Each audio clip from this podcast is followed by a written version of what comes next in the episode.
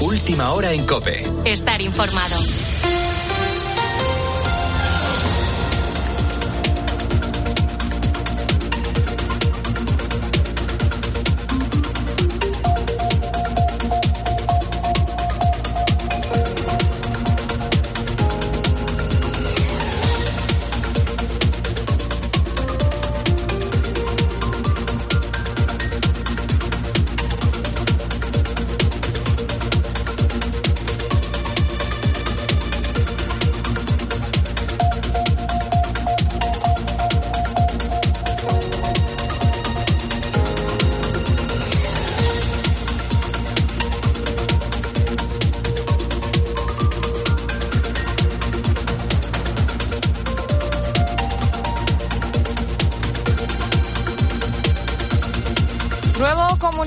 La Real Federación Española de Fútbol después de que Jennifer Hermoso desmintiera que el beso con Luis Rubiales fuera consentido y de mutuo acuerdo. Lo han publicado esta noche contradiciendo las palabras de la jugadora tras declarar que se sintió vulnerable y víctima de una agresión a través de un comunicado oficial firmado por las 23 campeonas del mundo y más futbolistas profesionales. Las jugadoras han declarado que no volverán a jugar con la selección española hasta que no haya cambios en la dirección y la federación se sigue justificando. Andrea Peláez. Tiene ese último comunicado oficial la Federación anuncia que va a presentar acciones legales ante la gravedad, apuntan del comunicado de las futbolistas con FUTPRO y además se defiende en un análisis de cuatro imágenes con la celebración del presidente Luis Rubiales y Jenny Hermos. Otros dos comunicados hemos visto hoy, es el que hace referencia a la Federación de ya más de 80 futbolistas, entre ellas todas las integrantes de este último mundial, acompañadas de ex internacionales y ex futbolistas, en el que las jugadoras anuncian que no regresarán a la selección si no cambia de dirigente y otro personal de Jenny Hermoso que recoge una versión extendida de la idea ya anunciada en el comunicado de Fútbol. Dice la jugadora que las palabras del presidente describiendo la situación del beso son categóricamente falsas, que se sintió vulnerable y víctima de una agresión que jamás dio su consentimiento, que no fue respetada y asegura que fue presionada para realizar alguna declaración. Esto con Luis Rubiales aún al frente y tan solo seis días después de ser campeonas del mundo. Más asuntos. Serio, con el ceño fruncido y con cara amenazante. Donald Trump se ha convertido en el primer expresidente con ficha policial realizada en una cárcel de Atlanta. Trump está ahora en libertad bajo fianza tras pagar 200.000 dólares y se le acusa de interferir en las elecciones de 2020. Ahora la pregunta que nos hacemos es, a partir de este momento, ¿a qué se enfrenta el expresidente estadounidense Xavi Lasso? Por conflictos de fechas de otros tres procesos contra Trump, la fiscal de Georgia, Fanny Willis, ha propuesto al tribunal que el juicio comience el 23 de octubre y no el 4 de marzo, como había planteado en un principio. Trump se encuentra ya en su casa en Nueva York después de haber pagado la fianza de casi 200.000 dólares y al salir de la cárcel el expresidente ha declarado que sigue pensando que se amañaron los comicios de 2020. Esto no tendría que pasar. Debería ser capaz de poder cuestionar unas elecciones. Pensamos que las elecciones fueron amañadas unas elecciones robadas y debería tener el derecho de denunciarlo. Hay muchas personas que han hecho lo mismo. Hillary Clinton o Stacey Abrams o muchos más. Hasta hace cuatro meses, ningún expresidente estadounidense se había sentado en el banquillo de los acusados en dos siglos y medio de historia del país. Los juicios que afrontará el año que viene amenazan con convertirse en un importante factor en la campaña electoral que afrontaría Trump en caso de ganar las primarias republicanas. Con la fuerza de ABC. Cope, estar informado. Y el Real Madrid encadena su tercera victoria consecutiva en la Liga María Panadés. 1 a 0 se ha impuesto el conjunto blanco al Celta de Vigo en Balaidos con gol de Bellingham. Rodrigo ha fallado un penalti y Vinicius ha marchado lesionado del encuentro. Estas han sido las palabras de Carlo Ancelotti sobre el estado del brasileño. Él quería continuar, entonces no ha sido, creo que no ha sido una cosa muy seria. Quiere continuar, pero después lo ha intentado le, le, molestaba un poco, hemos preferido cambiarlo.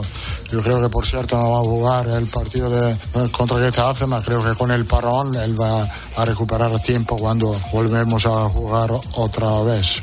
Empate a cero en Gran Canaria entre Las Palmas y la Real Sociedad que siguen sin conseguir una victoria en el arranque de la temporada. Por la tarde continúa la tercera jornada de la liga con el Cádiz Almería, Granada Menorca y el Sevilla Girona. Pero antes en baloncesto a las tres y media de la tarde debuta la selección española en el Mundial ante Costa de Marfil.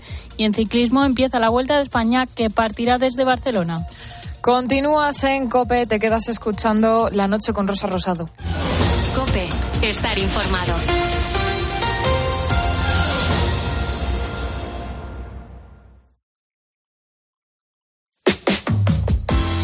Rosa Rosado. La noche. Cope. Estar informado.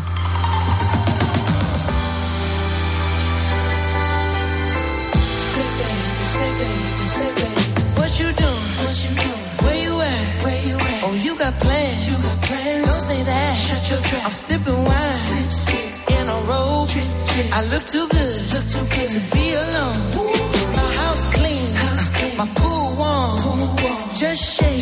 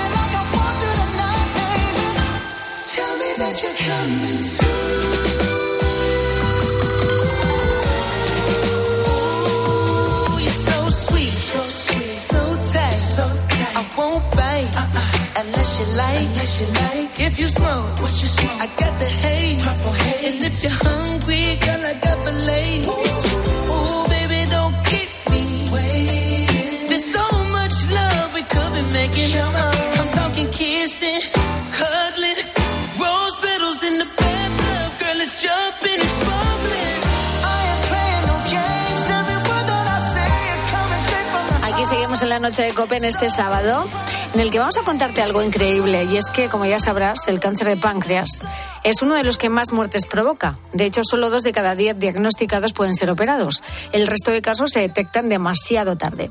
Los que intervienen se enfrentan a una cirugía extremadamente compleja, no solo por la zona afectada que hay que estirpar, sino por lo difícil que es la reconstrucción de órganos y tejidos que hay alrededor del páncreas. Por suerte y gracias a la tecnología, está cambiando la manera de hacer esta operación y cada vez hay menos riesgos. Los médicos del Complejo Hospitalario Universitario de A Coruña han utilizado por primera vez en Galicia el robot Da Vinci para tratar este cáncer. La paciente elegida fue una mujer de 60 años, evoluciona favorablemente y uno de los médicos de esta operación es Javier Aguirre Zabalaga, adjunto del Servicio de Cirugía General del hospital. La paciente perfecta, ya vino a revisión a la consulta y, y fenomenal. La verdad es que nada, haciendo una vida normal, una vida normal completamente.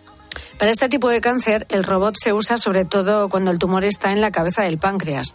Estos suelen ser los más complicados porque es cuando el órgano toca el intestino delgado. Poco a poco, los centros lo están empezando a utilizar para este tipo de intervenciones, pero solo en unos pocos pacientes. Ya hay, gente que ya lo hace hace tiempo, hay gente que lo hacía por laparoscopia, hay gente que lo hacía por robótica y que tiene series largas, pero no es frecuente. Es decir, es una cirugía que sigue siendo todavía que se hace en pocos centros, por la complejidad que tiene. Para operar otros tipos de cáncer, su uso es más común. De hecho, en el Hospital de A Coruña ya han operado con la ayuda de Da Vinci 337 veces. Se suele usar para tumores de colon, de recto, de estómago, prácticamente para todas las operaciones oncológicas relacionadas con el sistema digestivo. Se incorporó al hospital en octubre del. Nosotros empezamos en octubre del 2021 y lo que hemos hecho es un uso progresivo, empezando por cirugías más sencillas y hemos utilizado en, dentro de la especialidad en todo tipo de, tumores digestivos. Y un poquito dentro de lo que es el área de vías, hígado, vías biliares y páncreas, pues esta cirugía es un poco la, cirugía, el, escalón más alto de, de, las cirugías, de la más dificultad. El uso de este robot tiene muchas ventajas en comparación con el procedimiento tradicional. Una de ellas es la visión. Cuando se opera con una cirugía abierta, el campo de visión son los ojos del cirujano. Sin embargo, con el robot se multiplica por 10. Con lo cual somos capaces de ver vasos mucho más pequeños y verlos antes que por cirugía abierta ni los percibes y al cortarlos pues te van a sangrar un poquito y esa suma de sangrados pues, pues es muchos sangrados. Entonces lo primero es que conseguimos una, una visión muy, con un campo de ampliación por 10. El propio cirujano es quien maneja la cámara del robot en todo momento. Desde el mando la dirige a la zona que quiera observar y puede fijarla para que no se mueva. Algo fundamental en este tipo de operaciones por si acaso en algún momento hay algún temblor de manos. Tú como cirujano en un momento dado, si tienes un sangrado, un problema, te pones nervioso y, puedes temblar, puedes tener un temblor pequeño y el robot te lo quita, con lo cual ante un, un previsto eh, vas a poder trabajar con mucha más seguridad. Hoy celebramos que por primera vez se ha utilizado el Da Vinci en Galicia para una operación de cáncer de páncreas, aunque según el doctor Aguirre Zabalaga será la primera de muchas seguiremos seleccionando bien los casos, los casos más sencillos que nos permitan eso, la seguridad del paciente, poder seguir avanzando y es como todo en la vida, según vas adquiriendo experiencia y haciendo más casos, cada vez puedes hacer más. Esta ha sido la primera, pero efectivamente lo que queremos es incorporar este, esta técnica a nuestra vida diaria en el futuro. Desde luego, un avance de la tecnología que es un enorme paso adelante para la medicina. Escuchas la noche. Con Rosa Rosado. Cope, estar informado. Nueva York se está hundiendo por el peso de sus edificios. ¿Cómo te quedas? Esto está siendo progresivo, no hay riesgo por el momento, pero hay que estar alerta porque hay patrón común en el suelo donde se asienta la coincidencia, como he dicho, de zonas de bajo relieve, que tengan en el subsuelo sedimentos sin consolidar, sobre todo arcilla. También en zonas pues con climas que suelen tener sequías prolongadas. ¿Y esto qué condiciona? Esto condiciona sobre todo una explotación muy intensiva de los acuíferos que hay debajo. El sacar el agua de los acuíferos de manera extensiva eh, produce una compactación del terreno. Ese agua eh, deja los poros libres de los sedimentos y esos sedimentos se van compactando poco a poco. Enseguida escuchamos a Rosa María Mateo, que es profesora de investigación del Instituto Geológico y Minero de España. Y hoy también estamos hablando de la misofonía, que son esos sonidos cotidianos que hacemos las personas, que no nos damos cuenta que estamos molestando a los demás y que, bueno, pues de todos esos ruidos y sonidos que emitimos, estamos hablando esta noche. Y efectivamente, Rosa, en nuestro lugar de trabajo, cuando necesitamos concentración y tenemos un ruido que nos desquicia, no lo podemos soportar. Pues mira, yo soy conductor de autobús aquí de Málaga, Miguel, y la verdad uno de los soniditos que más me ponen de los nervios, que más de una vez he tenido que llamar la atención, es el típico o la típica que va comiéndose un chicle y va haciendo cada 3-4 segundos una pompita. Ploc, ploc, ploc, ploc como si fuera una gota dándote en la frente. Ni ve el semáforo, ni ve nada. Vamos, eso me pone de los nervios. Hemos hablado de masticar, pero no de las pompitas del chicle, ¿eh? Yo no he comido un chicle en mi vida. ¿No has comido nunca un chicle de verdad? Te doy mi palabra, no. me dan asco. ¿Qué dices? Es que me das con la gente que lo come y pienso, pues no voy a hacer lo mismo. Ruidos y sonidos que emiten los demás que nos molestan y nos sacan de quicio. Cuéntanos. En el Facebook del programa La Noche de Rosa Rosado, en nuestro Twitter, arroba la noche guion bajo rosado y notas de voz al WhatsApp del programa el 687089770. Rosa Rosado. La noche. Cope. Estar informado.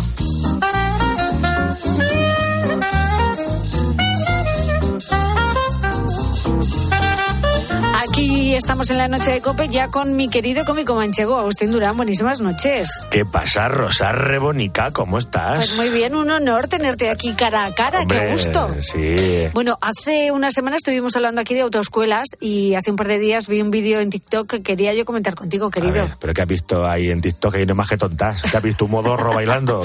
no, es un profesor de autoescuela que está dando una clase práctica. ¿Y bailando? Que no, que va sentado y tranquilico. Pues vaya un profesor soso, ¿no? Mira, en mitad de la clase el profe explica al alumno algo que está prohibido y que todos hemos hecho alguna vez. ¿Qué? ¿Sacar la cabeza por la ventanilla y cantar la ventanita del amor? ¿eh? A ver, ¿me dejas que te lo cuente bien? Vale, vale. que te puedo salvar de un multazo. Me callo. Me tapio los hocicos, venga. Mira, el profe de la autoescuela le dice al aprendiz que no puedes hacer señas para que pase un peatón. Sí. Lo típico que te paras y hay un cruce de miradas con el peatón y mueves la mano diciéndole pase, pase, cruce, ¿no? sí. Pues por eso te pueden poner 200 euros de multa. Madre mía, no se puede nada conduciendo, Rosa, que aburrimiento. Ni tocar la guitarra, ni hacer castillo de naipes, ni, ni dar paso, pero qué amargura, de no, verdad. Pero esto último seguro que lo has hecho alguna vez, ese gesto de dar paso, eh, yo creo que lo hemos hecho todos, Claro, ¿no? Y lo también, hacemos. Sí, sí. Pasa, pasa. Claro, a mí si, si- si nos hubiesen pillado la mitad de las veces que lo hemos hecho, tendríamos menos dinero que una butarda, ¿no? Pero entonces, mi duda es, a partir de ahora, ¿qué hay que hacer para dar paso? ¿Cabecear así? ¿Sí? O, o abrir la ventana y pegar una voz, y decir, ¡cruza, hermoso! Eh, y pegarse las manos al volante con los tites. Yo que sé que es un poco demasiado, ¿no? Yo creo que también. No sé, a mí me pasa esto y, y en los pasos de cebra, y la verdad es que me revienta que a lo mejor te paras, te miran, ¿no? La persona que está ahí parada te dice, pasa. Y tú, no, no, pasa, pasa tú, pasa tú. Y el otro, no, pasa tú, pasa tú. ¿Sabes? Te, te pasa eso, que, que- que ya que cuando vas a, ya cu- cuando, cuando arrancas tú para pasar, eh, arranca el otro a andar también al mismo tiempo. Digo, pero bueno, pero que para esta gente no hay multas, ¿eh? Para, para los que dan paso. Pues sí, que- la verdad es que debería haber una multa para los que están parados en el paso de cebra pero no cruzan. Sí. Que, que, bueno, lo mejor es que está esperando a alguien. Ya, bueno, pues que, que no hay calle para esperar. Tienes razón. Te va- te- ¿Qué pasa? ¿Te vas a un paso de cebra a echar la tarde? Te confunde. Claro, Sí, eso es de ser más inútil que el aire acondicionado de una moto. Vamos, de verdad. Oye, por cierto, hoy estamos hablando con los oyentes de, de los ruidos que nos molestan. Sí, Sí. ya he escuchado algo. Soy muy delicadito, ¿no? ¿Por? Hombre, yo, yo, yo es que no sé, yo es que no hago ruido de Y esos. que no, roncar seguro. No, Hombre, bueno, bueno. Mira, del que no hago es del de comer, ¿eh? De comer no hago ruido, que habéis hablado de ellos. Porque Sí. yo, claro, yo, yo como estoy comiendo siempre y como tanto, pues he perfeccionado el masticamiento. Entonces, yo como, eh, yo, y yo al comer soy como un coche eléctrico. ¿Has visto que hacen menos ruidos que la explosión de una pompa, no? Pues así como yo, con silenciador, Ah, ¿sabes? mira, sí, sí. Hombre, digo yo que algún ruido harás. Que Que, aquí sí. ya nos has contado una vez que roncas como un tractor viejo arrancado. Que sí, Rosa, es verdad que, que usted quería con el roncar, que sí, roncar ronco. Y bien roncado, ¿eh? Pero yo no me entero. Ah, mira, Claro, esa suerte tienes. Y en mi casa se han acostumbrado a ello y ya no les molesta, ¿sabes? Es más, lo que le preocupa a mi casa es que no ronque por si me he muerto, ¿sabes? Eh, entonces, Tu ronquido por la noche es como un hilo musical. sí, es, es el ASMR de mi familia, ¿eh? Mira, yo que sí recuerdo es que una vez tuve una novia, bueno, roncaba mucho, pero a nivel leyenda del ronquido. ¿Sabes? Yo me acuerdo que la grababa con el móvil y se lo ponía y decía ella, esa no soy yo, esa no soy yo. Digo, hombre, ¿cómo no van a ser? Digo, entiendo que no, que no se lo creyera porque sonaba como un cuarto de legionarios con vegetaciones, ¿sabes? Eso. ¿Y, y cómo sobrellevaste esa relación? Pues bien, yo como que la quería mucho, me aguanté. Luego me dejó ella, eso sí. ¿sabes? ¿Encima? Que, que desagradecía, ¿eh? Encima. Encima que cuando estaba con ellos dormía menos que las costureras del traje de novia de Tamara Falcó ¿eh? y luego me mandó a hacer puñetas. Nada, pues, pues ¿sabes qué te digo? Que ¿Qué? voy a hacer como la Shakira. Le voy a dedicar una canción. ¿Ah, sí? Co- Como hizo Shakira Piqué. ¿eh? Pero tú sin bizarrap, supongo. No, yo con Rosa Rap. ¿eh? Rosa, Rosa Rap pues si rosado. tengo que rapear, yo lo tienes claro. No, no, tú lo que tienes que hacer es eh, menear los brazos. Que, ¿Has visto qué es lo que hace Bizarrap? Como los raperos. Claro, menear así los brazos, que lo- mueve los brazos en alto, como si estuviera ordeñando una vaca que levantan entre cuatro en vilo, ¿no? ¿No has visto cómo se menea él? eso? Sí, sí, sí, sí. Bueno, mientras que no tenga que cantar, nos vamos mal. Bueno, si te quieres animar, La música la acabas de componer, sí, sí, ¿no? como siempre. Como siempre. Es nueva. Esta es recién traída. Sí. No es bailar pegados, ¿no? No.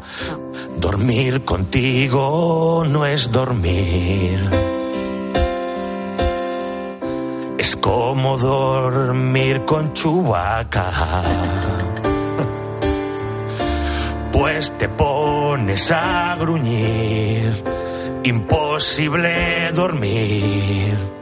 Sufriendo tu matraca.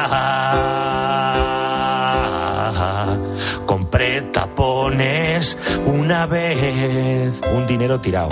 Desde luego. Y no sirvieron para nada. Tu volumen es bestial, roncas amplifica, mis tímpanos estallan.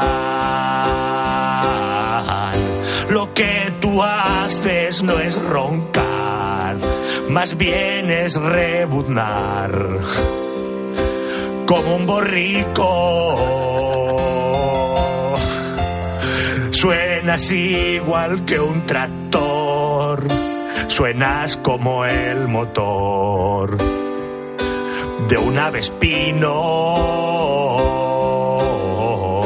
Tiemblo con irme a acostar, ya sé que voy a penar y que no dormiré.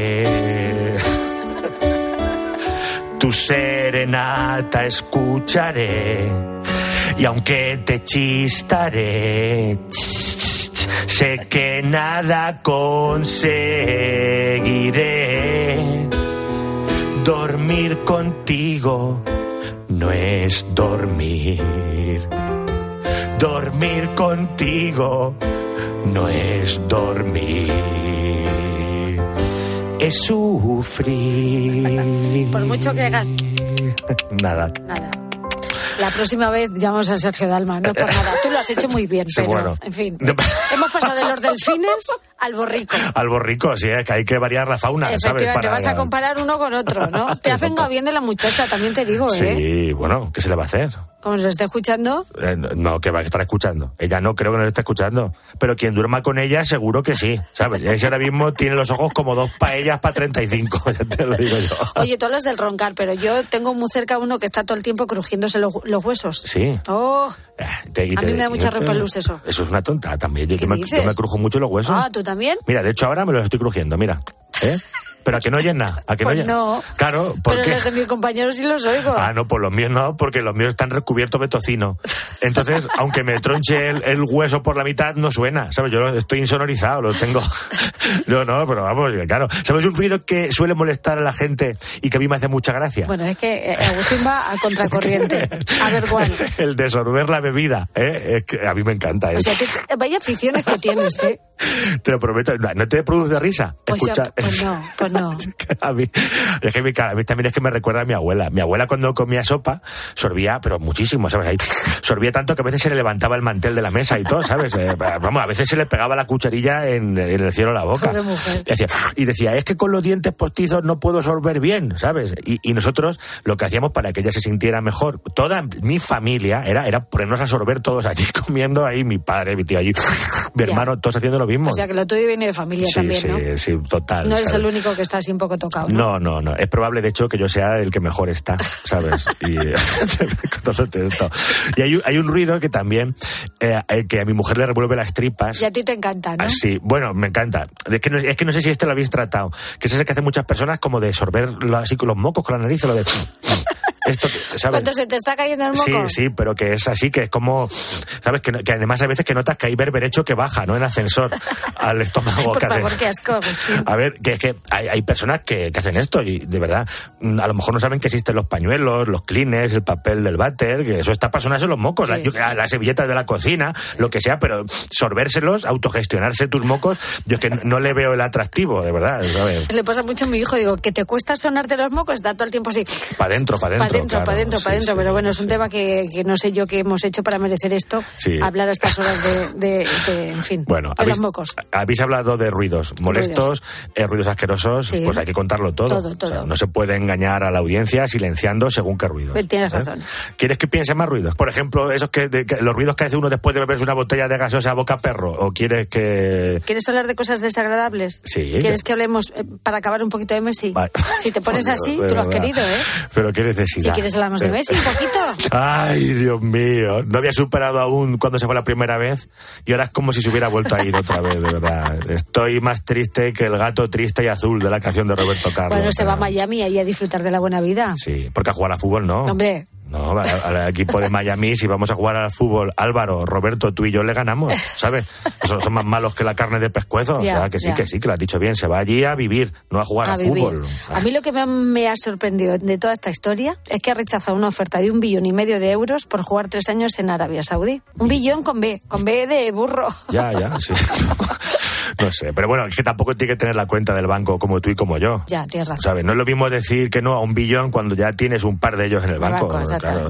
Que decir que no cuando lo que tienes en el banco son, pues como nosotros, monedas de cinco duros del agujerillo, ¿sabes? de todas formas, lo- lo- también te digo que lo de Messi en Arabia Saudí, vamos, eso ahí él pintaba menos que Jorge Javier Vázquez en un mitin de Vox. Ya, ya, ya. te digo, Pero ¿sabes? bueno, los árabes es que están reventando los mercados de fútbol. Sí. Y a base de soltar billetes, hasta la Supercopa de España se, se lleva jugando allí desde hace unos años. Viendo, eh, es que hay un bucle de ovejez, eh, estamos entrando... yo- Yo del fútbol cada vez entiendo menos. Claro, Supercopa en Arabia. La- lo yo, vamos, ¿por qué no solicitamos que la final de la NBA se juegue en Algete? Pues mira, nos ¿Eh? queda cerca. Claro, los Juegos Olímpicos de Invierno en dos hermanas. ¿eh? La, la maratón de Nueva York en Peñaranda de Bracamonte, la final de la Super Bowl en Pedro Muñoz y, y la final de la Champions en Portugalete. Oye, Hala, oye, la, ya está. Super- la Super Bowl en mi pueblo iba a ser lo más. También te digo, ¿eh? Pero vamos, que no creo que tus peticiones sean atendidas. Nada, a mí me, da, me da mucho coraje, de verdad. Pues ya sabes, yo soy futbolero y me gusta, a mí me gustaba ir a ver los partidos de la Supercopa, por ejemplo, que eran siempre en verano. Y claro, pues yo qué veces no me voy a ir a Arabia Saudí, ¿eh? No. Ahí a que a ver un partido de qué. Yo no he mirado la combinación de autobús, Arabia Saudí, Picón, pero creo que no, ¿eh? Que porque que nunca he visto, yo creo que no hay autobuses porque en, en mi pueblo no he visto nunca a nadie con turbante. O sea, que no, no tampoco línea. por el mío. El caso es que Messi ha sido capaz de rechazar esos petrodólares y aunque sea con menor dinero, seguro que va a vivir mejor, ¿eh? Sí, claro, es que además en Arabia Saudí, por ejemplo, no se puede comer jamón. Eso también resta puntos. Resta, a- resta, Claro. sí. Puedo tener muchísimo dinero, pero si no puedo tener jamón, la balanza ya se me vuelca, ¿sabes? Eh, Entonces no. Oye, que hay normas que para nosotros son impensables. ¿Sabes que allí no tienen cines? ¿Por qué no hay cine? Hombre, pues porque dicen que con la oscuridad de las salas se pueden dar ambientes que favorezcan eh, que los hombres y las mujeres eh, hagan cosas ahí. Pero bueno, esa norma aquí en España no está. Fíjate, y aún así yo nunca he hecho cosas en un cine. En el cine, ¿no? No por falta de ganas, sino por falta de oportunidades, también te lo digo. ¿sabes? Otra cosa es que las mujeres no pueden probarse la ropa en las tiendas. Se las tienen que llevar a casa, se las prueban allí. Si no les está bien, pues vuelven a la tienda y las descambian. Vaya, pues mi mujer nunca se empadronaría allí en Arabia. ¿Ves? Yo tampoco. Tú tampoco. A mi mujer es de probarse hasta la ropa de, de las muchachas que están atendiendo, ¿sabes? Que- que no. Mira, y otra gorda. En Arabia Saudí está prohibido el uso de la mano izquierda. Solo se puede usar la mano derecha. La izquierda se usa solo para la limpieza personal. Pero, o sea, por lo que pongamos en No, situación. no hace falta que nos pongamos en situación. No, si me compro un cucurucho de castañas calentitas, tengo que llamar a un amigo para que me sostenga el cucurucho con su mano derecha. Por supuesto, y yo, porque pelar las castañas yo solo, solo se puede pelar con una mano. Entonces, pelar las castañas con una mano tiene que ser imposible, ¿no? A, que son las castañas, por lo que ha hecho que Messi se haya ido a, a, mi- Pues no te extrañe. Arabia Saudí. No te extrañe. Bueno, pues yo creo que Agustín Durán hasta aquí, ¿no? Yo Sí, creo que ya por hoy ¿eh? hemos, hemos cumplido, ¿no? Sí, ya, ya me has puesto mal cuerpo con Messi y me voy a mi casa. Querido mío, dinos eh, redes sociales y estas cosas, Venga. donde para que veamos tus actuaciones de los 20 años de tontas. Venga, que se vayan metiendo en www.agustindurán.com, Sí. Twitter Agus Durán, Instagram Agus Durán, estoy en Facebook como Agustín Durán, en YouTube, en Tistos, estoy en todos lados. Agustín Durán, gracias. Hasta la semana que viene. Venga, un besaco. Adiós. Escuchas la noche. Con Rosa Rosado. Cope, estar informado. Déjame decirte, se ve que él te trata bien, que es todo un caballero. Pero eso no cambiará que yo llegué quiere como yo te quiero. Puede que no te haga falta nada, aparentemente nada. Hawaii de vacaciones, mis felicitaciones. Muy lindo en Instagram. Pues fíjate, ahora yo con el tema este de Instagram acabo de recordar la gente que está en el ordenador escribiendo, haciendo mucho ruido. Al teclear, ¿es necesario? Para que vean que trabajas.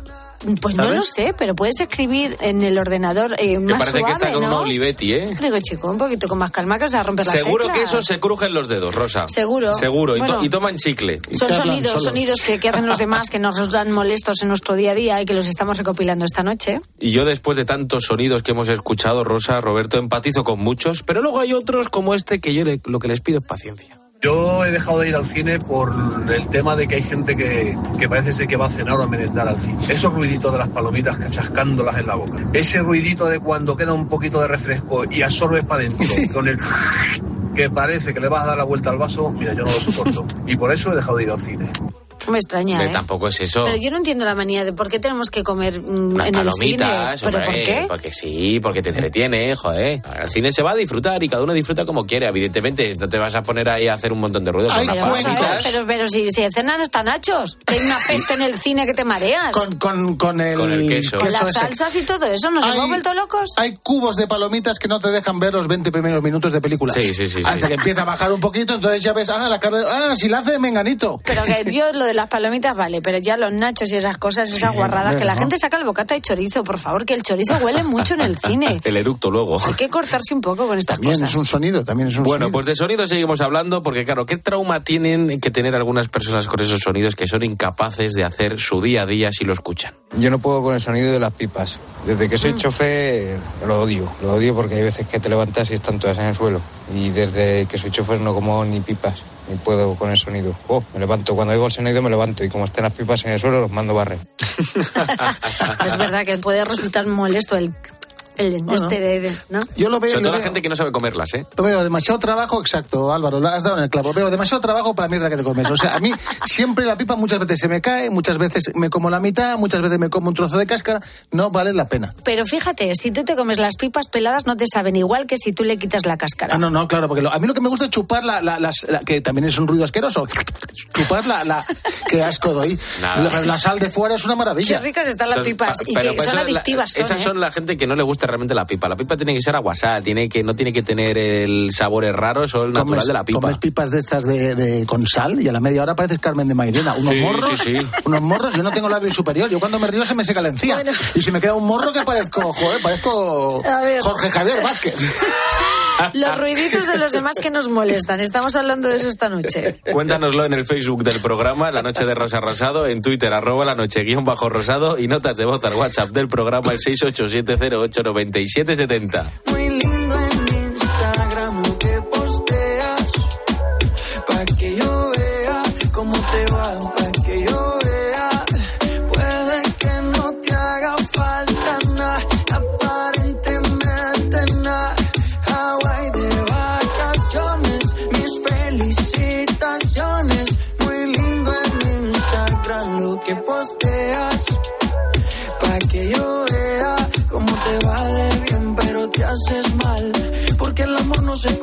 Con nada. Miéntele a todos tus seguidores. Dile que los tiempos de ahora son mejores. No creo que cuando te llame me ignores. Si después de mí ya no habrá más amor. ¿Y tú qué piensas? Escríbenos en Twitter en arroba cope y en facebook.com barra cope. Estamos preparados y vamos a por todas. ¡Anotado España! Sigue en Cope toda la emoción del Mundial de Baloncesto. Los de Escariolo en busca de volver a conquistar la Copa. Este sábado, España-Costa de Marfil. Lo va a contar la COPE, lo está contando la COPE. Y además la Vuelta Ciclista a España. La Liga. ¿Con qué sale el Barça? Este domingo, Villarreal Fútbol Club Barcelona. Y la Fórmula 1 con el Gran Premio de los Países Bajos. Tiempo de juego con Paco González, Manolo Lama y Pepe Domingo Castaño. Un año más, los números uno del deporte. Escuchas la noche. Con Rosa Rosado. Cope, estar informado.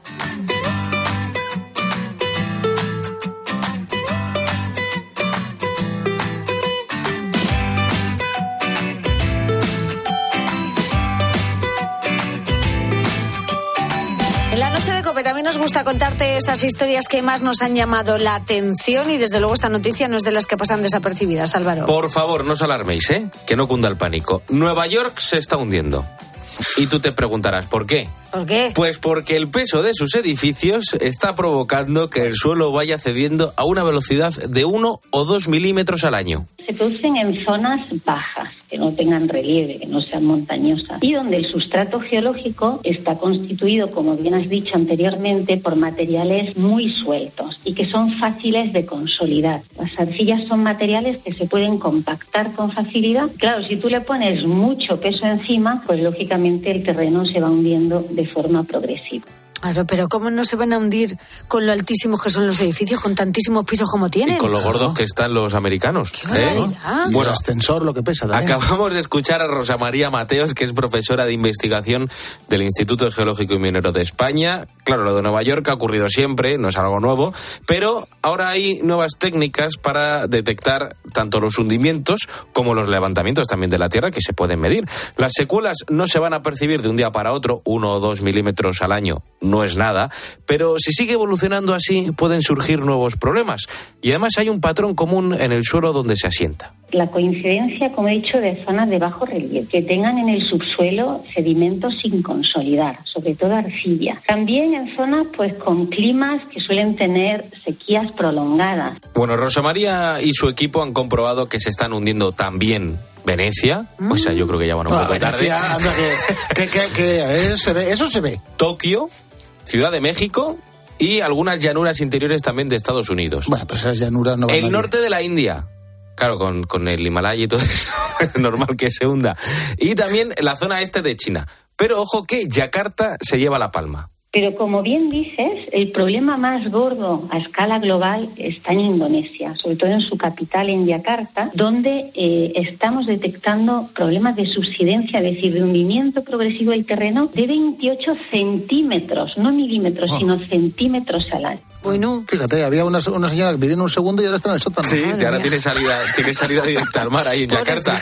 Bueno, Es tan grave su hundimiento que el propio gobierno de, de Yakarta se plantea trasladar la capital a una isla que está al lado, que es la isla de Borneo. Y estamos hablando de un problema a nivel mundial. Podría ser un proceso que afecte a finales de siglo a un 20% de la población mundial y e incluso que suponga unos costes económicos en torno al 12% del PIB mundial. O sea que no estamos hablando de una cosa insignificante, sino de algo muy, muy, muy representativo. Eh, pero en España esto puede pasar. Pues no nos libramos. Ojo, Murcia. Es por la explotación intensiva de aguas subterráneas que allí afectan sobre todo a la cuenca del Orca. Y además algunas casas que parecen con, con incluso grietas. Ahí estamos ya detectando subsidencias de 15 centímetros al año, o sea, de 150 milímetros al año. Es muchísimo. Cuando en Lorca compras un piso te dan las llaves y unos manguitos.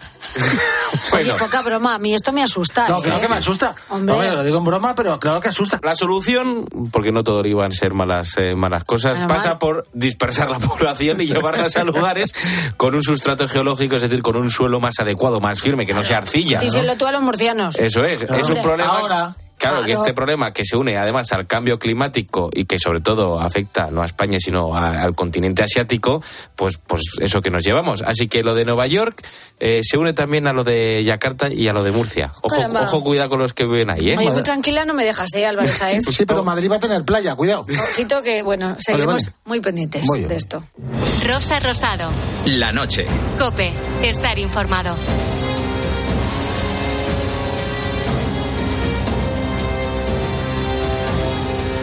En este sábado vamos a iniciar nuestra sección de leyendas y misterios que nos sitúan en los puntos más interesantes de la historia y de sus personajes. Y para ello contamos con alguien que está siempre al tanto de todo, como es nuestro experto José Talavera. Buenas noches. Bona nit, Rosa, ¿qué tal? Pues muy Te lo bien. he dicho catalán. Bona nit, bueno, sí. o en valenciano. La verdad es que no sé si se dice de las dos maneras en los dos sitios. O incluso en balear. ¿Y ¿Cómo se dice mallorquín? Es posible. Puede ser. Hoy hablamos de místicos españoles que han ejercido milagros en nuestro país y allende los mares. Sí, hay muchísimos, muy interesantes. La verdad es que hay místicos de todo tipo en España y la verdad es que vamos a tratar alguno de ellos, sí. Pues venga, antes vamos a conocer de dónde vienen algunas expresiones que utilizamos muy habitualmente, pero que desconocemos su origen. Y hoy hablamos de una que se refiere a pasarlo mal, es decir, pasar las canutas. Vaya, fíjate, pues esto, claro, quien te diga eso seguramente necesite, necesite tu apoyo o tu ayuda, porque está pasando un momento bastante malo. Bueno, pues ese mal momento tiene su origen, fíjate, en una expresión militar. Porque el término viene del documento que se les daba a los soldados recién licenciados tras cumplir el periodo de servicio militar obligatorio que se llamaba canuta, Mm. era el documento. Porque antiguamente iba enrollado en un cilindro, en un canuto, ¿sabes? Bueno, pues para algunos de ellos, los quintos jóvenes que al cumplir la mayoría de edad se iban a la mile, pues le era difícil incorpor- incorporarse a la vida civil después de haber hecho la mili. Por lo tanto, las pasaban canutas, como era el documento que les daban cuando se licenciaban. Oye, pues tiene su razón de ser, ¿eh? Es que es, es así, es eso. Pasar las canutas, qué bueno. Sí. Bueno, vamos a hablar hoy, como decimos, de místicos españoles que han ejercido milagros en nuestro país y, y en otras partes. Sí, pues hay muchos que han poblado nuestra tierra, que han maravillado con sus prodigios en vida y después de haber pasado al otro mundo, por supuesto. Venga, vamos a ver algunos de ellos. Empezamos con una mística sorprendente. Porque vamos a hablar de Sor Lucía Yáñez, a la que llamaban la monja visionaria de Andújar. Bueno, pues ella nació en Andújar el 29 de marzo de 1640 en el seno de una familia de profundas raíces cristianas. Bueno, pues ingresó en el convento de la Purísima Concepción, la- de las monjas trinitarias de Andújar con 20 años y muy pronto las hermanas pudieron percibir signos de santidad en su vida que se conocieron en la ciudad y fuera de ella incluso. Su sabiduría, consejos, profecías atrajeron a muchísimas personas de todas las condiciones y clases sociales que buscaban pues el consuelo y el aliento de sus palabras. Muy famoso es su vaticinio al tener una trágica visión durante una fiesta de la Inmaculada Concepción mientras contemplaba una procesión de la Virgen desde las celosías del convento. ¿Y qué es lo que predijo? Pues la epidemia de peste que sufriría la ciudad en el año 1680. Bueno, avisó a las autoridades locales para que pusieran las medidas oportunas y pidió que se llevara una vida más casta. Sí, sí, de hecho el Cabildo se comprometió a no realizar representaciones teatrales en la ciudad por recomendación de la monja, para librar pues, un poco a la población de la terrible peste, como ella decía. Bueno, pues su profetismo se encontró con amenazas, hay que decirlo, y tuvo que soportar acusaciones y reproches de todo tipo, pero la audacia de su mensaje y el ejemplar esti- testimonio de vida perduró, la verdad es que en el tiempo, fue muy reconocida luego. Bueno, pues murió el 21 de diciembre del año 1710, la verdad es que no era muy mayor cuando murió, y bueno, pues quedando en la memoria popular como una mujer santa y consejera de su pueblo. Bueno, pues muy interesante ¿eh? la, la vida de, de esta monja. Seguimos adelante. Vamos a hablar de otra religiosa que tiene una relación sorprendente con Nuevo México sin haber salido nunca de nuestro país, como fue Sor María de Ágreda. Bueno, de hecho, Rosa, Ágreda, que es un pueblo de Soria, está hermanado con todo el estado de Nuevo México. Fíjate, curioso. Vamos a ver por qué en Estados Unidos. Bueno, gracias a ella. Pero para hablar de esto, le he preguntado a Manuel Jesús Segado Uceda, que ha sacado un libro llamado La España Mística y que lo conoce perfectamente el tema. y le atribuyen diferentes milagros, uno que es bastante llamativo, que es el hecho de la bilocación, es decir, estar en más de un lugar a la misma vez. Parece ser que estuvo en más de 500 ocasiones evangelizando la, la zona de Nuevo México, Arizona, Sud- Sudamérica, que estaba a más de 10.000 kilómetros del convento en el que, en el que estaba eh, en clausura, ¿no? Además fue muy amiga, bastante amiga de- del monarca, e incluso influyó en, en política de, de la época. ¿Cómo es posible? Fíjate. Que hiciera fíjate. tantas cosas sin salir del convento. Pues nada, pues tú fíjate, estaba en Nuevo México, en 500 ocasiones se le vio, ¿eh? Tú dime. En Nuevo México con los indios americanos y estaba en el convento Que sí, que al sí, mismo que sí, tiempo. evangelizando por Mm. ahí. Que, Por bueno, eso están hermanados. Sorprendente eh, la vida de Sor María de Agreda. Bueno, seguimos recorriendo el misticismo en España. Porque hay una monja muy controvertida, con fama de santa, cuya fama se extendió por toda Europa, y es Magdalena de la Cruz. Sí, sí que es controvertida. Sí, bueno, era franciscana, nació en Aguilar de la Frontera en 1487 y durante muchos años fue honrada como santa en vida debido a pues todas las visiones místicas y milagros que tuvo. Bueno, a los cinco años Rosa tuvo su primer encuentro con lo inexplicable, según contaba, cuando en su habitación apareció la figura de un ángel rodeado de luz. Pocos días después fue Cristo crucificado el que le exigió devoción y santidad, pidiéndole que se crucificase como él, entre otras cosas. Eso lo hizo. Y según contó ella, el propio Jesús le sanó las heridas de manos y pies. Bueno, pues en 1499, con 12 años, se le apareció por primera vez un ser que afirmaba ser un familiar y a veces le vaticinaba sucesos con gran acierto, como por ejemplo el encarcelamiento del rey de Francia y su posterior matrimonio con la reina Leonor. Y con 13 años ingresó como novicia en el convento de Santa Isabel de los Ángeles de Córdoba. Bueno, y a partir de 1500 la fama de esta santa, eh, que incluía la de sanadora, cruzó fronteras y fue conocida en toda Europa. Sí, de hecho, la nobleza y el propio emperador Carlos V la tenían en gran estima. De hecho, envió a un emisario con las mantillas de su hijo, el futuro Felipe II, en 1527 para que fuesen bendecidas por ella, nada menos el emperador.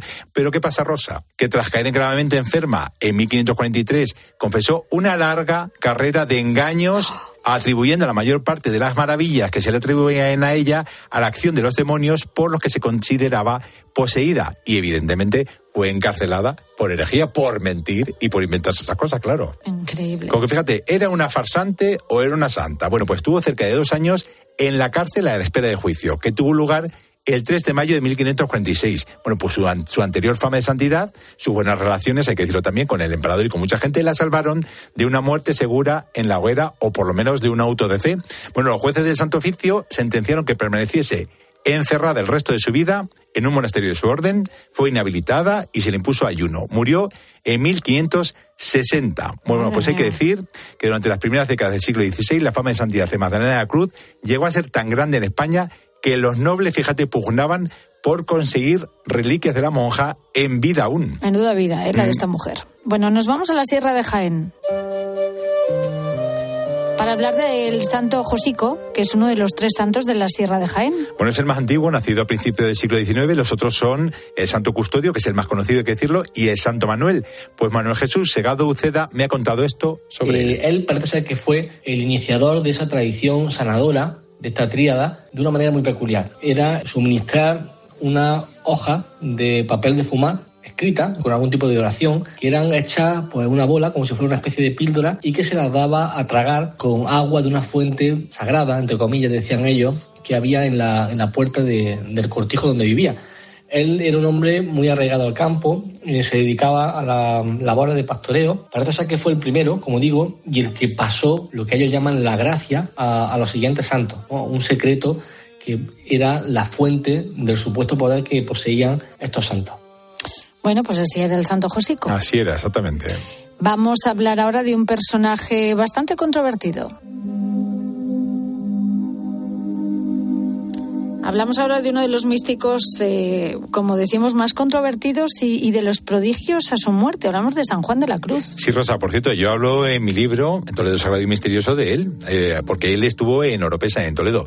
Y por cierto, voy a mandar un beso muy grande, y voy a aprovechar para mandarle un beso muy grande a Carmen Lomana y a Cristina López Cristín, que el otro día estuvieron hablando porque dijo Carmen que se estaba leyendo mi libro pues nada, ya sabe algo sobre él. Muy bien. Un beso muy grande. Bueno, pues tengo que decir que eso se lo hemos preguntado a Manuel Jesús y ha contado esto. San Juan de la Cruz es uno de los personajes más interesantes que, que tenemos dentro de la mística, y no solo por, por los, sus escritos ¿no? y por su enseñanza, sino por su vida. En el caso de, de los prodigios eh, tras su muerte, por ejemplo, eh, él murió de erisipela, que es un tipo de infección en la piel. Parece ser que cuando murió, a pesar de que tenía todo el cuerpo eh, cubierto de llaga a causa de, la enfermedad, la habitación y el cuerpo de, de, ya difunto fraile comenzó a despedir un, un olor a flores, a rosas concretamente. Fíjate. Qué curioso, ¿eh? Sí, bueno, eso se llama osmogénesis, tengo que decirlo. Ah, bueno. Y luego también, aparte de esto, también digamos que desprendía como luz. O sea, digamos que esos son los dos eh, prodigios a la muerte de San Juan de la Cruz. Bueno, su vida siempre ha sido muy interesante, su vida y su muerte. Mucho. Y nunca dijo de dónde procedía, que tengo que decirlo. Porque pensaban que era el origen judío y entonces él nunca quiso decirlo por si acaso pues acababa con la, en la Inquisición o algo eso. Ya. Bueno, conocemos ahora en un minuto de cultura la vida milagrosa, misterios más llamativos de alguno de los personajes, momentos o lugares más importantes de la historia. Y nos vamos a Brasil porque se ha hablado en ocasiones sobre un extraño barco del Imperio Romano en ese país. ¿Cómo es posible? Pues en Brasil nada menos. Imagínate, ¿cómo es posible exactamente que en 1982 el arqueólogo Robert Max, eh, que es un conocido caza, cazatesoros, pues anunció que había encontrado los restos de unas 200 ánforas romanas a 30 metros de profundidad en la bahía de Guanabara, que está cerca de Río de Janeiro. Se dice que las ánforas son auténticas, que están datadas en el siglo II. Ma, eh, Mars está convencido de que pertenecen a un barco romano que se perdió navegando y terminó, fíjate, en las costas de Brasil. Qué curioso. Que eso está completamente desconocido. Entonces, claro, de ser cierto, sería un acontecimiento extraordinario porque significaría que los romanos llegaron a América, aunque sea por casualidad, 1300 años antes Cristóbal Colón y los exploradores portugueses que anexionaron Brasil. Pese a que al principio las autoridades brasileñas colaboraron con Robert Max, en 1983 decidieron súbitamente cerrar el acceso a la zona, prohibieron al arqueólogo seguir trabajando en Brasil, acusándolo de expolio de obras de arte. Anda. Claro, Marx asegura que los gobiernos brasileños y portugués supuestamente quieren ocultar el hallazgo para no alterar la historia oficial de la llegada de los europeos a Brasil, Rosa. Mejor así, ¿no? Claro, otros expertos creen que es una historia muy poco creíble porque los pequeños barcos romanos, ideados para un mar manso como el Mediterráneo, pues evidentemente no habrían aguantado el fuerte oleaje del Atlántico y menos llegar hasta allí. Bueno, a saber. Pero tengo que decir, Rosa, una cosa, que eh, solo está explorado eh, de las aguas, de los océanos, el 4%. Imagínate lo que puede haber ahí en el resto si nos ponemos a investigar algún día. Madre mía, qué interesante todo esto. José Talavera, gracias por hablarnos de esto y también por eh, contarnos la vida de estos místicos españoles siempre envueltos en polémica y misterios. Un beso muy grande, Rosa. Hasta la próxima semana. Chao.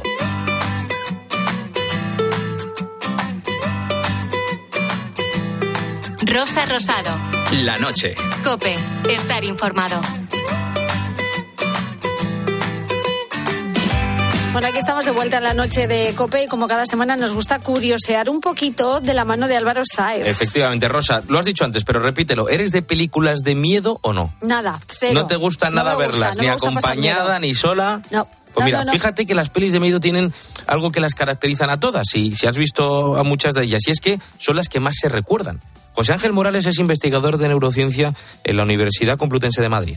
porque nuestro cerebro produce una serie de, de neurotransmisores que se suelen producir en condiciones eh, normales, bueno, pues en situaciones de peligro, pero sin vivir el peligro. Es decir, disfrutamos de lo bueno de esa situación de, de peligro. Claro, es normal que nuestro cerebro recuerde mejor las cosas que van asociadas a emociones. Y efectivamente, no hay emoción más fuerte que la de pasar miedo. Además, el miedo como que nos ayuda a vivir. Es como si te preparase para adelantarte a los peligros, porque sin miedo nosotros no reaccionaríamos. El miedo es lo que hace que, que, pues, es lo que nos mantiene vivos, ¿no? Si no existiera miedo, pues eh, moriríamos porque estaríamos todo el tiempo poniendo en peligro nuestra vida. Entonces, claro, cuando una emoción, cuando un recuerdo va asociado a ese miedo, nuestro cerebro lo almacena mejor. ¿Para qué? Bueno, pues para que lo recordemos luego en el futuro en el caso de que lo necesitemos porque sea una situación peligrosa. Mm, Además, Claro. Pero además por eso no me gusta a mí pasar miedo. Bueno, pero fíjate que es una pena porque tiene algunas ventajas. Además, nuestro cerebro es adicto a estas emociones fuertes. Tenemos eh, todas esas emociones fuertes, pero sin correr peligro. Pero sin embargo, todo, eh, bueno, pues todo, eh, todas esas eh, situaciones que estamos viviendo en la película de, de miedo, al estar tan, tan, tan asociadas a, a esas sensaciones, las, eh, las guardamos mejor. Claro, pero eso no me gustan a mí las emociones fuertes. Me van las cosas más discretas. No me gustan los besitos al final de la peli. Ni los animales terroríficos. Qué pena, bueno. Tiburón, tiburón ya ni hablamos. Bueno, tiburón. Ajá. Tiburón. Que era, era, muy pequeña cuando la vi y me impresionó tanto que estuve muchísimo tiempo sin meterme en el agua en una playa. También te digo. No, no te pasa que muchas veces, incluso me pasa ahora que estoy bañándome en el mar un poquito, y por y por dentro. Acompañará toda la vida. Me canto la canción, me canto la canción es que soy tonto. Me canto la canción, luego veo una medusa y salgo volando. Las medusas me aterran. Bueno, seguimos con lo de las pelis de miedo porque que sepáis que hay una relación entre las personas intrépidas, las que les gustan las actividades de riesgo, y las que les gusta este tipo de películas de miedo, porque nuestro cerebro eh, tiene esa explicación. Es gente que en determinadas áreas de- del cerebro, por ejemplo la corteza prefrontal, que es la que está relacionada con la toma de decisiones, bueno, pues eh, sintetizan más o menos cantidad de, de dopamina. Entonces, esa síntesis de, de dopamina, en este caso, sintetizan menos dopamina, con lo cual sienten menos miedo. Pero ya no solo con las películas, sino con todo en general. Entonces, esa menos, esa síntesis inferior de, dopamina hace que esta gente sea más predispuesta, pues eso, a hacer actividades de riesgo, pues que al resto, mm, pues no lo haríamos de manera normal. Ujú. Así que que sepáis que lo que te da miedo, atento, te da vida, porque te ayuda a estar preparado para lo que pueda venir. Bueno, lo mismo es un buen entrenamiento ir de vez en cuando al cine a ver una película de terror, pero muy de vez en cuando, ¿eh? También os digo, muy de vez en cuando.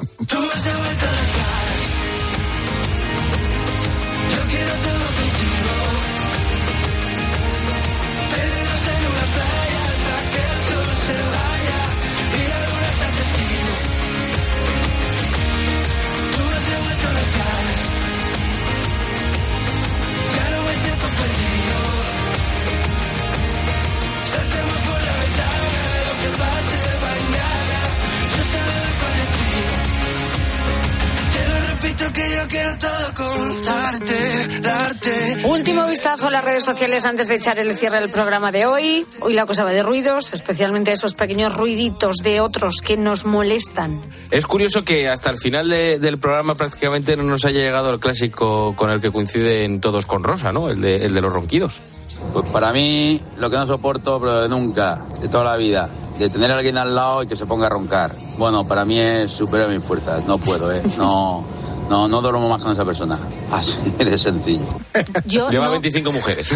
yo no pego ojo, soy incapaz. Bueno. No pego ojo, lo siento.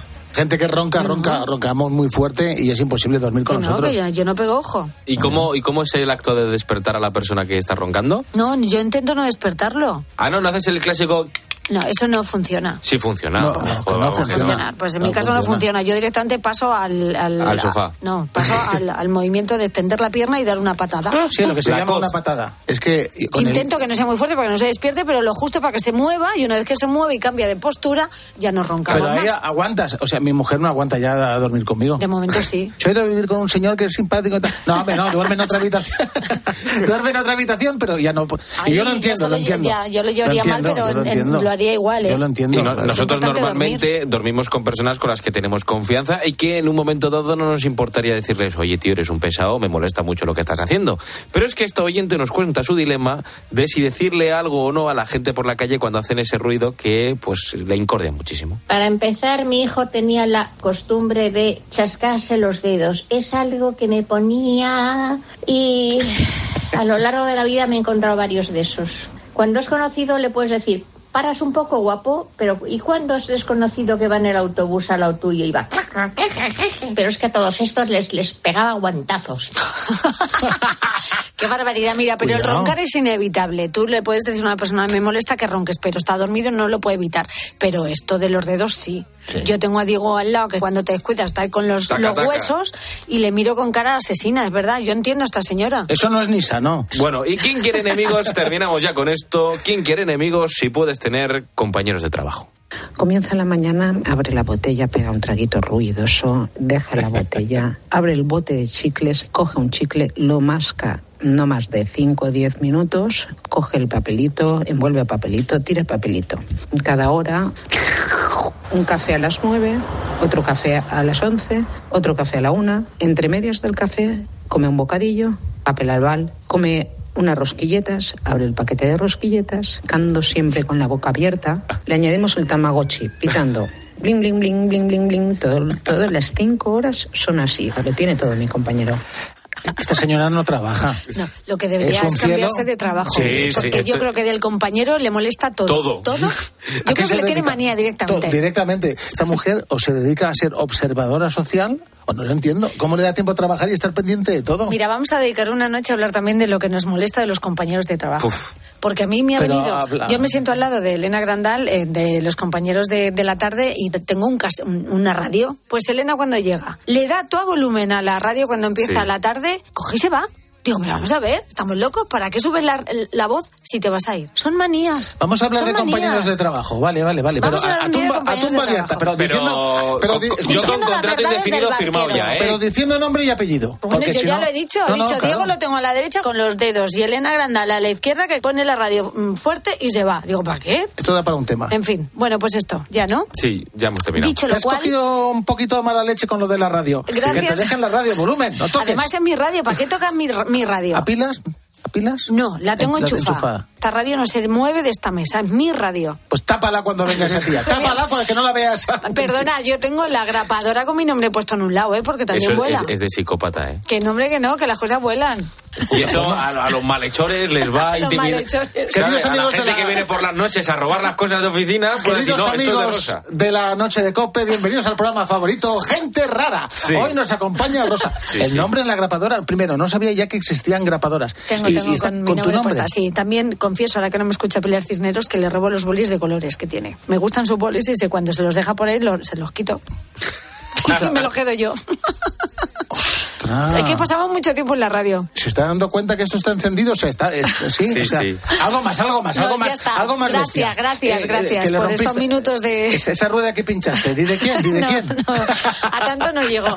Bueno, gracias por todos los mensajes que nos habéis mandado esta noche, que nos vamos ya. Seguimos abiertos en las redes sociales del programa. Búscanos en la noche de Cope con la ladrona de bolis, con Rosa Rosado. Facebook, eh, La Noche de Rosa Rosado, Twitter, arroba la noche guion bajo rosado y notas de voz al WhatsApp del programa. Cuidado con Rosa, 687. Suéltame el boli, Rosa, 089770. ¿Quién diría que me gustarías el mismo día en que te conocía?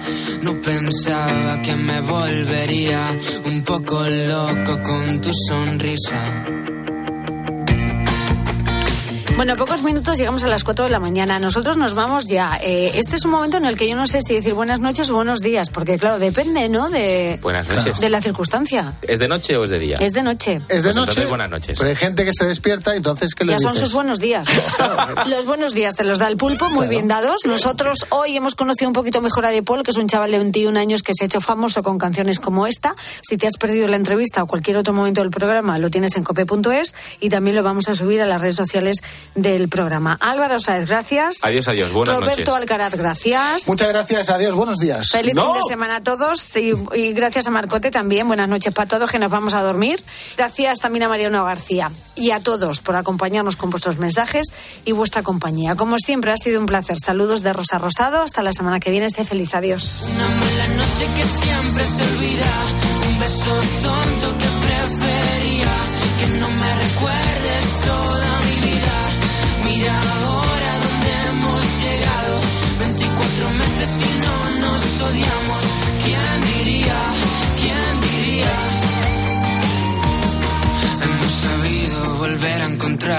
después de perdernos, después de comernos, abrazos a besos, ya sabes de eso, no tengo peros.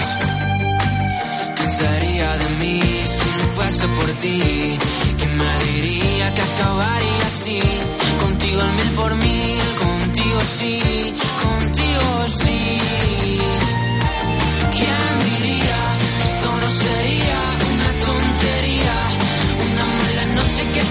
se olvida. Un beso tonto que prefería que no me recuerdes toda mi vida. Mira ahora dónde hemos llegado. 24 meses y no nos odiamos. ¿Quién diría? ¿Quién diría? ¿Quién diría?